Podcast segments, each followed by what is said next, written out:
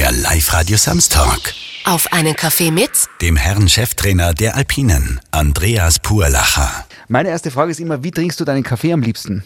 Also mit äh, ein wenig Milch in der Früh und da brauche ich zwei Stück meistens. Purlacher, wir haben es zum Eingang kurz besprochen, Andreas Purlacher, weil da gibt es ja in Tirol unterschiedliche Ausspruchvarianten, gell? Ja, es ist natürlich so, das UE verwirrt ein bisschen. Äh, äh, am Anfang, äh, wo ich also begonnen habe, hat man vor allem in der Schweiz hat man zu mir Bühlacher gesagt. Und dann habe ich sie müssen aufklären, dass es eigentlich kein Ü ist. Grüezi, Herr Bühlacher. Genau, genau so, genau so hat das geklungen. Und äh, am Anfang haben auch unsere Wiener Reporter ein bisschen ein Problem gehabt mit dem Bue. Mhm. Man spricht ja eigentlich als Bua aus, Aha. nicht Bue. Es gibt ja einige bei uns in Tirol, die so heißen, gell? Die, ja. die fühlen jetzt mit dir, wenn es um das, das wahrscheinlich. Thema geht. Ich kenne es nur von meiner Region äh, und da hat sich aber das so eingebürgert und der, der Tiroler Dialekt ist ja so ein bisschen gröber, nennen wir es mhm. einmal so und Darum ist auch das Buch wahrscheinlich gekommen. Du warst in deiner Karriere schon viel unterwegs, warst äh, auch teilweise Damentrainer. Jetzt bist du im siebten Jahr bei den österreichischen Herren. Äh, jetzt so äh, aus dem Bauch heraus, was ist denn der Unterschied, ob man Damenteam oder Damen trainiert oder Herren beim Skifahren? Eig eigentlich kein, kein großer muss ich wirklich sagen, kein großer. Man kann auch von den Damen sehr, sehr viel einfordern. Ich kann also wirklich, muss auch den Damen ein großes Lob aussprechen. Also wenn es um Spitzensport geht, Spitzenleistungen geht, dann geben sie auch den vollen Einsatz. Marcel Hirscher ist natürlich einer, der sozusagen in deiner Trainerkarriere ganz oben gestanden ist. Ähm, jetzt kurz so den, den Rückblick. Marcel Hirscher, sicher einer der besten Skifahrer aller Zeiten, ist jetzt weg und das hinterlässt ja so ein bisschen ein Loch wahrscheinlich. Oder wie ist denn das in so einem Team? Weil das ist ja so ein Gebilde, ich stelle es mir nur so vor, ein Gebilde für sich, oder? Ja, klar. Also, muss vielleicht vorausschicken, ich war ja jetzt erst, äh, ab 2010 war ich jetzt erst Gruppentrainer, also der Kombi-Gruppe. Da waren ja auch äh, Kapazunder drin, wie Reichelt Hannes, wie äh, Benjamin Reich, wie Schogofer Philipp. Und da, da hat man auch Leute gehabt, die was Top-Leistungen gebracht haben, wo, wo einen Stellenwert ganz oben gehabt haben und wo große Erfolge schon gefeiert haben. Und äh, dann äh, natürlich wieder, wie ich dann Chef geworden bin, also sportlicher Leiter geworden bin bei den Herren, natürlich hat man den, die große äh, Aktie gehabt, äh, Marcel Hirscher. Und der war da gerade zu, zu, dieser Zeit am Höhepunkt seiner, seiner Karriere. Und das hat er sehr, sehr gut durchgezogen. Und wie er dann gesagt hat, er hört auf zu mir, ich habe es ja einiges vorher gewusst, dass es kommen könnte. Gell? Man will es natürlich nicht so wahrhaben, weil man den Nummer 1 Pilot äh, gerne länger hätte und der, was Podestplätze fährt, der was Siege fährt. Aber wie es dann äh, die Entscheidung gefallen ist, da hat man ganz klar sagen müssen, okay, dieser Abschnitt ist vorbei. Wir haben andere Athleten, wie Meier Matthias, wie Vince Kirchmeier, wie Matt Michi und diese Athleten, die was dann nachgerückt sind, die sind klar noch nicht so erfolgreich, haben aber auch große Erfolge gefeiert mit Olympiasiegen, mit WM-Medaillen, mit äh, Weltcupsiegen. Und dieses Loch füllen geht nicht, das habe ich damals schon gesagt. Marcel Hirscher, dieses Loch kann man nicht füllen. Aber andere ziehen nach und das ist gut. Habt ihr noch Kontakt, der Marcel Hirsch und du? Also, äh, ich habe jetzt auf seinem Instagram-Account gerade gesehen, er ist jetzt unglaublich viel beim Motocrossen. Äh, weißt du, was er gerade so tut? Na, also äh, vor allem genießt er die Familie und die, Zei die Zeit, wo er es ruhiger hat, nach dieser stressigen Zeit, wo er im Weltcup war. Äh, wir haben jetzt in letzter Zeit wenig Kontakt gehabt, sehr wenig. Nach der Karriere haben wir schon noch äh, einiges an Kontakt gehabt. Aber ich bin sehr gut informiert über seinen Vater natürlich, der was im Trainer, Trainerteam ist, also der Fördelhirscher. Und äh, es geht ihm gut. Und äh, ich glaube, er hat ein erfülltes Leben jetzt einmal und fährt natürlich gerne Motocross. Jetzt kommst du aus dem Oberland, aus Oberhofen. Man hört es auch aus. Jetzt bist du ja nicht nur für Tiroler Athleten zuständig, sondern auch für äh, ein bisschen östlichere Gefilde. Wie ist denn das mit der Kommunikation, wenn ihr so eine Trainerbesprechung habt? Ich glaube, so undeutlich spreche ich nicht. Nein, also ich, überhaupt kein Problem. Das, das, das war damals in der Schweiz ein bisschen schwieriger. Also nicht mit meinem Dialekt, sondern ich habe Probleme gehabt mit dem Schweizer Dialekt. Weil, äh, Beispiel Marlies Öster aus Adelboden. Das ist ja, da habe ich müssen zwei, dreimal nachfragen, was sie jetzt genau meint. Also das ist dann teilweise wie wenn man mit einer Fremdsprache konfrontiert ist. Ja, das Innerschweizer, der Innerschweizer Dialekt ist ja speziell. Mhm. Gibt es ein Wort, das du, das du auch heute noch manchmal verwendest aus deiner Schweizer Karriere? Nein, also verwenden tue ich es nicht mehr, das habe ich total abgelegt. Äh, aber mh, ja, es sind schon spannende Worte dabei, wo man wirklich Verbindungen herstellen muss. Ähm, apropos Verbindungen, ich habe gesehen, wir haben beide dasselbe Armbandel.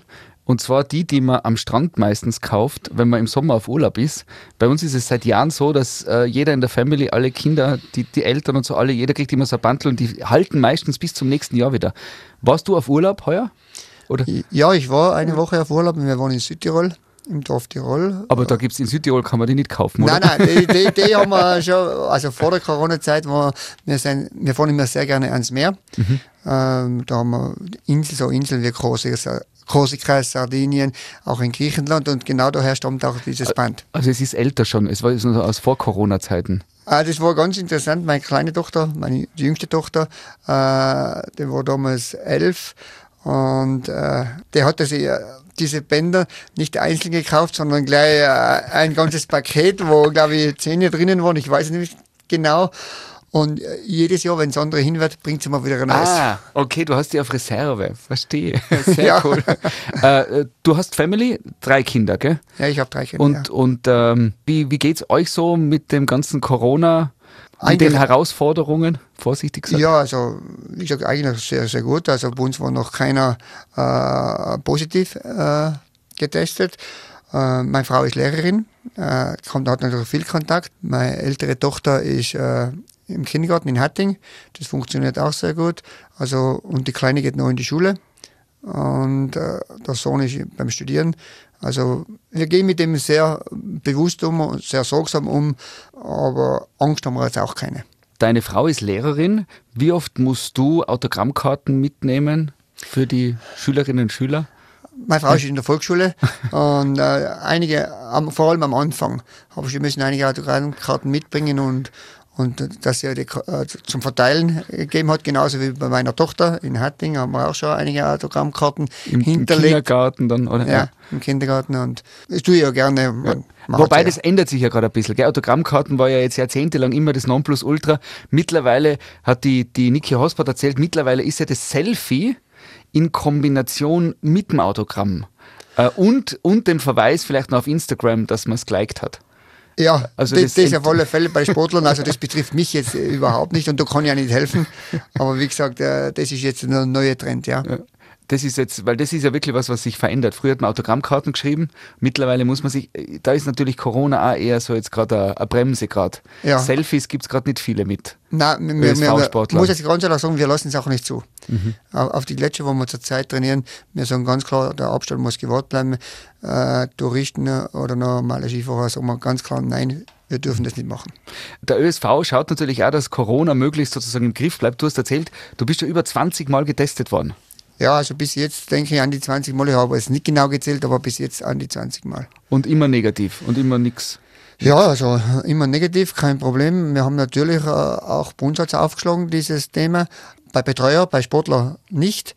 Man hat dann sofort diese äh, Betreuer sondiert von, von der Mannschaft und äh, natürlich gleich getestet, aber bei uns waren alle negativ bis jetzt.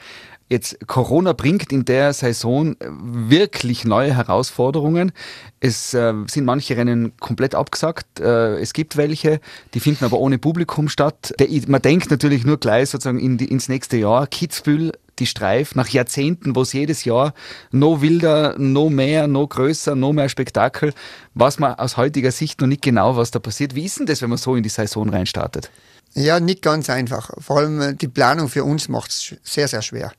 Bis jetzt, glaube ich, haben wir es ganz gut hingebracht, äh, die Trainings. Und jetzt äh, richtungsweisend wird sicher Sölden sein. Mhm. Und da fährt man mal ganz klar ohne Publikum. Die Söldner sind sehr gut vorbereitet auf, auf uh, dieses Thema. Und das wird wahrscheinlich richtungsweisend, was in der nächsten Zeit dann passiert mit Publikum oder wie gesagt, ohne Publikum. Mhm, mhm. Ich, ich stelle mir so vor, als Cheftrainer von einem Nationalteam, da ist man ja mit den unterschiedlichsten Charakteren auch konfrontiert. Und die verändern sich ja wahrscheinlich auch, weil vielleicht wird wer Vater oder wer hat eine Trennung hinter sich oder man baut gerade Haus oder man ist gerade besser drauf oder schlechter drauf. Jetzt hast du erzählt, deine Frau ist Volksschullehrerin, deine älteste Tochter Kindergärtnerin. Inwieweit fühlst du dich manchmal auch so in dieser Riege eigentlich beruflich daheim? Ja, eigentlich, eigentlich schon ein bisschen, muss ich schon sagen. Äh, jeder, jeder Athlet und auch jeder Betreuer äh, will natürlich individuell behandelt werden, will äh, für sich das Beste rausholen in dem, in dem ganzen äh, Geschäft und was auch richtig ist, weil im Endeffekt muss, muss man ein bisschen egoistisch sein, damit man auch erfolgreich ist und das Beste für sich herausholen. Äh, spannende Aufgabe, sehr fordernde Aufgabe, und äh, darum bin ich wahrscheinlich auch so lange Trainer schon, weil, weil mir das einfach gefällt. Mhm. Aber, aber gibt es da Situationen, wo du dann hergehst und sagst, du, jetzt, jetzt nennen wir keinen Namen, aber sozusagen, du Fahrer XY, jetzt müssen wir uns echt treffen, bitte nimm am Nachmittag eine Stunde Zeit. Da müssen wir jetzt irgendwie erklärendes Gespräch führen. Gar nicht jetzt ums Sportliche, sondern eben, wie man miteinander umgeht oder, oder um emotionale Themen zum Beispiel. Na, auf alle Fälle. Das, das, hat man nicht nur, ah, das hat man in der Vorbereitung genauso wie im Wettkampf dann. Und das ist immer wieder, das ist also relativ oft eigentlich. Wenn sich einer ein bisschen, so jetzt mal, vergaloppiert in irgendeine Richtung, dann muss man ihn wieder zurückholen. Mhm. Und, aber das sind ja alles äh, verantwortungsvolle Burschen, in dem Fall, was ich, was ich da habe, und die wissen schon, um was es geht. In der, in der Emotion kann einmal viel passieren, das wissen wir auch. Und, und Sportler sind hochemotionale Typen und, und das brauchen sie auch, damit, äh, damit sie, wie gesagt, erfolgreich sein können. Und mir ist wichtig, dass ein respektvoller Umgang da ist zwischen Betreuer, zwischen Trainer und zwischen Athleten. Und das kann ich wirklich sagen, das spielen unsere Herren sehr, sehr gut. Und wenn sie mal ein bisschen schärfer wird das Ganze, dann gibt es eine Entschuldigung vielleicht zwei oder drei Stunden später oder wie du selber sagst, ein klärendes Gespräch und man, man hat ein gutes Auskommen. Wie kann man sich das vorstellen? Jetzt auf der einen Seite geht es da um äh, Trainingskonzepte, um sportliche Dinge, aber, aber man weiß ja, dass, dass man in so Extremsituationen manchmal einfach auch drüber rausfahrt. Was ist da deine Aufgabe zum Beispiel? Auch? Ja, de, im Endeffekt, äh, wenn es Situationen eintreffen, die nicht alltäglich sind. Das ist das große Thema. Und wenn einer, äh, sage ich jetzt einmal, bleiben wir bei, bei den Ergebnissen, wenn einer ein schlechtes Ergebnis hat, gell, und dann äh, kommen Vorwürfe Richtung Trainer, der hat mal falsch korrigiert, der hat, das Training war, die Vorbereitung war schlecht und so weiter. Da muss man sich schon dann klären, zusammensitzen und sagen, schau, so und so ist es gewesen, so aus diesem und diesem Grund haben wir das und das gemacht. Und, äh, und wenn man dabei bei den Fakten bleibt, dann ist das überhaupt kein Problem. Wenn natürlich einmal andere Sachen äh, auftreten, wenn einer in der Familie Probleme hätte, wenn man einen Todesfall hat, was wir auch schon gehabt haben in der Familie, und den, den holt man dann aktiv, proaktiv holt ich dann den zu mir, bespricht das Problem, redet ihm gut zu, wenn er es braucht, äh, vielleicht auch einmal mahnend mit dem Finger, du, so und so geht's nicht situativ abhängig äh, macht man das oder gestaltet man das dann. Und oft geht man dann sehr positiv aus einem Gespräch heraus, sehr klar aus dem Gespräch heraus und mit einem guten Plan aus dem mhm. Gespräch heraus. Mhm. Im Rückblick gibt es ja oft dann so, wenn man sozusagen die Ehre eines Trainers äh, hernimmt oder in anderen Sportarten von einer Trainerin, äh, sagt man, ja, das war der, der uns diese neue ähm, physiotherapeutische Methode reinbracht hat oder der mit uns in den Wald spazieren gegangen ist und tief Bauchatmen gemacht hat. Äh, gibt es jetzt schon was, wo, wo, wo deine Athleten sagen, äh, der, Burlacher, das, das ist der, der das und das gemacht hat? Oder der für das bekannt ist? Kann ich jetzt, kann ich jetzt, äh, kann ich jetzt nicht sagen, weiß ich nicht. Äh, die Beurteilung lasse ich die, die Athleten über und, und auch im Trainerstab, das muss man auch dazu sagen. Äh, ich spüre, das ist ein Gespür von, von meiner Seite her, ich werde akzeptiert von, glaube ich, von allen. Und man schätzt wahrscheinlich das, was ich jetzt ein bisschen ausgehört habe, die geradlinige Art. Mhm, mh. Diese Tiroler Oberländer Art, wie man sagt, die Sachen, die, die Dinge gleich beim Namen zu nennen und, und nicht lange herumreden, sondern wirklich sehr aktiv auf Problemfälle loszugehen. Mhm. Und was Sinch gesagt hat, kann ich da leider nicht sagen. Aber äh, es gibt ja immer so, es gibt ja immer so, so Trends, oder? Da sagt man dann, jetzt müssen alle, äh, jetzt essen alle weniger Kohlenhydrate, weil das ist jetzt besser. Oder jetzt kriegen alle, äh, müssen alle äh, vor dem Wettbewerb nochmal äh, eine Stunde laufen gehen, weil man draufkommen ist. Gibt es da gerade irgend so einen Hype, einen Trend, wo man sagt, bei den Skifahrern, da ist, das ist jetzt gerade das absolut coolste, beste, gefragteste? Ja, diese Tendenzen gibt es wirklich. Äh, wenn ich mir da an Anfang meiner, also meiner Trainerlaufbahn geschaut habe, was man da alles gemacht hat, das würde mir heute alles nicht mehr machen, das ist ja fast schon teilweise verböhnt. Was war da zum Beispiel, also was ja, wäre heute früher, verböhnt? Früher, früher hat man um, Umfänge gefahren, gerade das Gletschertraining. Also unglaublich. Äh, wo der Körper einfach dann so reagiert hat, dass die letzten Trainingstage einfach nichts mehr gebracht haben. Gell? Mhm. Und das dosiert man jetzt um einiges mehr und, und, und spezieller geht natürlich auch auf die, auf die Sportwissenschaft hin, äh, der hat sich weiterentwickelt und diese Daten, was wir da bekommen, äh, da hat man schon rausgelernt. Gell? Die letzten Jahre war das äh, Thema Material. Mhm. Das hat man, glaube ich, ein bisschen überzogen. Gell? Und auf, auf das haben wir jetzt jetzt reagiert. Material ist wichtig, das ist man. Man muss auch gewisse Sachen herausarbeiten am Material. Aber man darf die Skitechnik nicht vergessen. Und wir haben uns vielleicht ein bisschen zu viel in diese Richtung orientiert, äh, weil es uns der Beste auch vorgegeben hat, muss man wirklich sagen. Marcel Hirsch hat das Materialthema so hoch gepusht, nicht nur national, sondern auch international. Und inzwischen sind die Firmen und die ganzen Servicebetreuer haben so nachjustiert, dass man jetzt auf ein Level ist, der ist gut, der passt. Und, und man darf einfach das Skifahren nicht vergessen. Die Grundprinzipien des Skifahrens und die haben wir wieder versucht, heuer mehr herauszuarbeiten. Und das wäre jetzt die nächste Richtung wieder. Mhm. Die Niki Hosp hat erzählt vor drei Wochen, dass sie jetzt den staatlichen Skilehrer, staatliche Skilehrerausbildung macht und dass sie teilweise als quasi ehemaliger Profi, äh, ehemalige Profiskifahrerin bei der Technik nicht mehr mitkommt. Ich habe hab gelesen in deiner Biografie, du bist auch staatlicher Skilehrer. Ja. Was würdest du heutzutage machen bei einer Prüfung mit, mit 25-Jährigen? Äh, ja, ja, vorweg einmal, ich würde die staatliche Skilehrerprüfung nicht mehr schaffen. Weil so gut fahre ich nicht mehr Ski. Äh, da muss jung sein, da muss, da muss wirklich viel, viel Skifahren, äh, weil es ist ja ein sehr hoher Standard. Und es hat sich ja auch schon komplett verändert, oder? Äh, klar hat sich das verändert, schon durchs Material allein schon. Gell?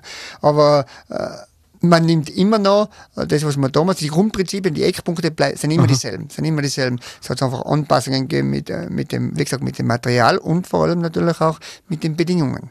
Gell? Und man nimmt immer noch sehr, sehr viel vom Skilehrerwesen auch in den Rennlauf mhm. mit. Mhm. Wenn ich mit meiner ältesten Tochter am Berg bin, sagt sie immer, ich fahre so, das ist jetzt vielleicht besser, aber ich fahre so Hansi Hinterseher mäßig, so ein bisschen mit dem Hintern wackeln und schön Parallelschwung. Äh, das ist ja heute, heutzutage muss, äh, muss man ja ganz anders schön Skifahren auch auf der Piste. Für die Jungen. Ja, die, die, Jungen wollen mehr Dynamik. Mhm. Die wollen einfach diese Dynamik am Ski sehen und die, was man auch braucht im Rennlauf. Und äh, Skilehrwesen ist nicht unbedingt so dynamisch, weil man, man macht das für einen Gast. Das ist nicht ausgerichtet unbedingt auf, auf, auf, mhm. auf, auf einen Rennlauf. Äh, und ich verstehe deine Tochter, dass sie mehr Dynamik sehen will. Ich gehe davon aus, du hast in deiner Karriere schon unglaublich viel erlebt. Äh, in, in einem Job wie bei dir reist man extrem viel. Also ihr seid ja teilweise die letzten Jahre extrem viel unterwegs gewesen. Äh, du lernst die unterschiedlichen, unterschiedlichsten Menschen kennen aus allen Bereichen. Gibt es eine Anekdote, die du erzählst, wenn du jemanden kennenlernst und dem erklären musst, äh, was du eigentlich beruflich machst? Gibt es da was, wenn's, wenn man am Abend zusammensitzt und irgendwie äh, Trainer Anekdoten erzählt? Ja, klar, gibt schon einige, aber speziell eine herausheben möchte ich jetzt nicht. Wir haben Geschichten, wie wir zum Beispiel in Japan waren, gerade das spezielle Essen in Japan und so weiter. Oder die, wie wir das erste Mal alle nach, äh, nach Südkorea geflogen sind, also die Vorbereitung für die Olympischen Spiele, wo, wo wirklich ganz spezielle Anreisen mit Bussen waren, wo sagen wir mal so, wo man bei uns da diese Busse wird es bei uns da gar nicht mehr geben. Und äh, und natürlich auch nette Abende, was man verbracht hat, noch sagen wir mal, Siegesfeiern, wo, wo ganz speziell und interessant waren. Es gibt wirklich viele, aber wie gesagt, auf eine speziell möchte ich mich nicht festlegen. Aber wenn du in deiner Karriere zurückblickst, gibt es ein Erlebnis, eine Begebenheit, wo du sagst, das wirst du nie vergessen? Ja, ganz speziell. Ich muss jetzt ganz ehrlich sagen, ganz speziell, wo, wo, wo für mich dieser, der, dieser Olympiasieg von Maya Matthias, der erste Olympiasieg in, auf der Abfahrt in, in, in Seoul, Genau. Nein, Blödsinn, in Sochi, Entschuldigung. Sochi war Russland. Sochi war Russland, ja. Äh, und zwar, weil das äh, vor allem eine sehr, sehr schwere selektive Abfahrt war und die, die Dramaturgie dieser Abfahrt war ganz speziell, weil äh, ich weiß noch gut, Jansrud war unten, äh, Meier Matthias fährt Bestzeit mit einem Zehntel voraus und dann ist der große Favorit Bodie gekommen. Und der Bodie hat in dieser, in dieser Woche man hat da drei Trainingsläufe, dann ist noch die Kombination dazugekommen. Der, der hat sich eigentlich in meinen Augen selber vernichtet. Weil das war für mich der Top-Favorit dort. Und dann startet er los und natürlich erste Zwischenzeit, Bestzeit, zweite Zwischenzeit, Bestzeit. Und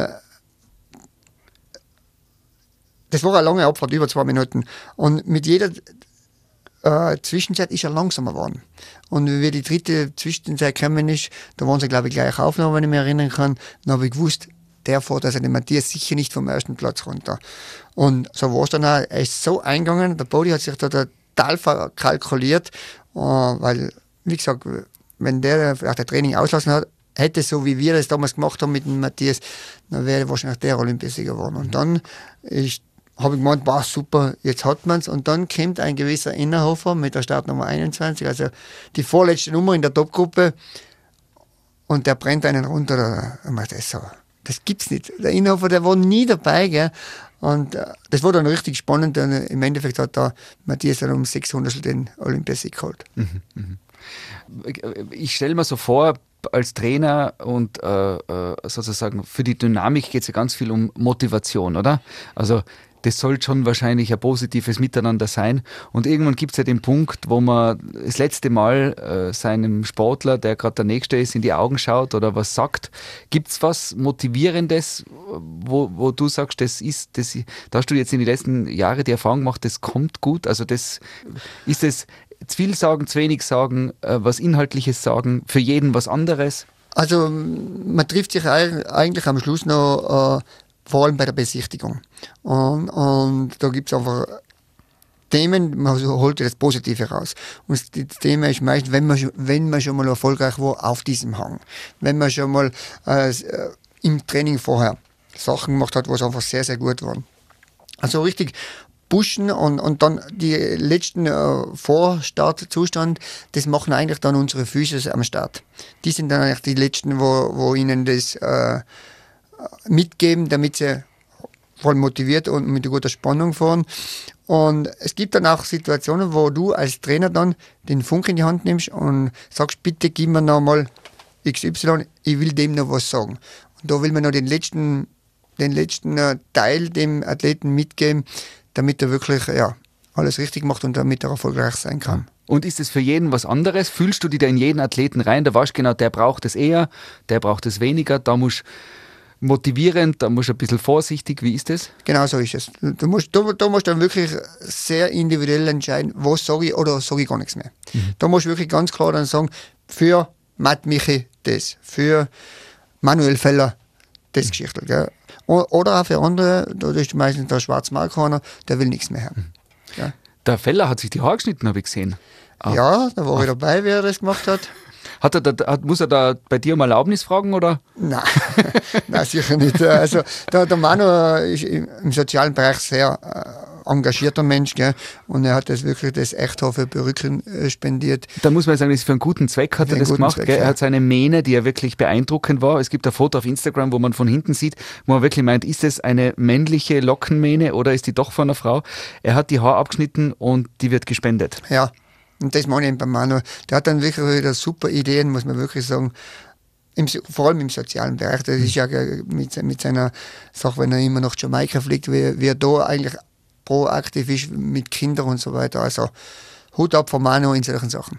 Wie können wir jetzt äh, die, die ÖSV-Athleten, wir werfen natürlich jetzt als Tiroler Sender das, äh, den Blick auf die Tiroler ja. Männer. Äh, Gibt es irgendwas, wo du warst, das tät ihnen total taugen, wenn wir das jetzt sagen da? Und wenn alle Tirolerinnen und Tiroler, die gerade zuhören, das dann auch denken und fokussieren und dann starten sie in Sölden mega gut rein? Das ist jetzt eine, eine richtig schwierige Frage. Na, also äh, gerade jetzt in Bezug nehmend auf Manu, wenn wir gerade Manuel Feller äh, bereden, äh, in Manu kann man sich nur wünschen, dass er gesund ist. Vor allem das mit dem Rücken das Problem. Und ja, an, an Matt Michi, das ist so ein cooler Typ eigentlich, gell? der weiß genau, was dran kommt. Er freut sich natürlich über jede, über jede Anfeuerung, über jede, jedes äh, Posting, wo, wo, wo in seine Richtung geht und, und wo ich hoffe, dass er eine gute Saison fährt. Letztes Jahr eine gute Saison gefahren. Vor allem am Fabio Gstrein. der, wo man wirklich sagen muss, der ist aufsteigend. Gell? Und wenn, wenn der wenn man denen irgendwie helfen will, dann kann man ihnen auch, wie gesagt, mit Postings und so weiter, mit positiven äh, Sachen weiterhelfen. Also mittlerweile kann man das ja auch über eben Instagram und ja. die Socials machen, dort einen Daumen nach oben schicken. Äh, wir wünschen deinen Jungs Gesundheit, ähm, viel Freude, Spaß auch bei Rennen, wo weniger Zuschauer auf der Piste sein werden. Ähm, danke dir für den Einblick auch in dein Leben und alles, alles Gute für die Zukunft. Ja, danke. Das war Auf einen Kaffee mit dem ÖSV Herrencheftrainer Andreas Purlacher. Der Live-Radio Samstag mit Sebastian Possart. Weitere Podcast-Folgen hier auf www.liveradio.tirol.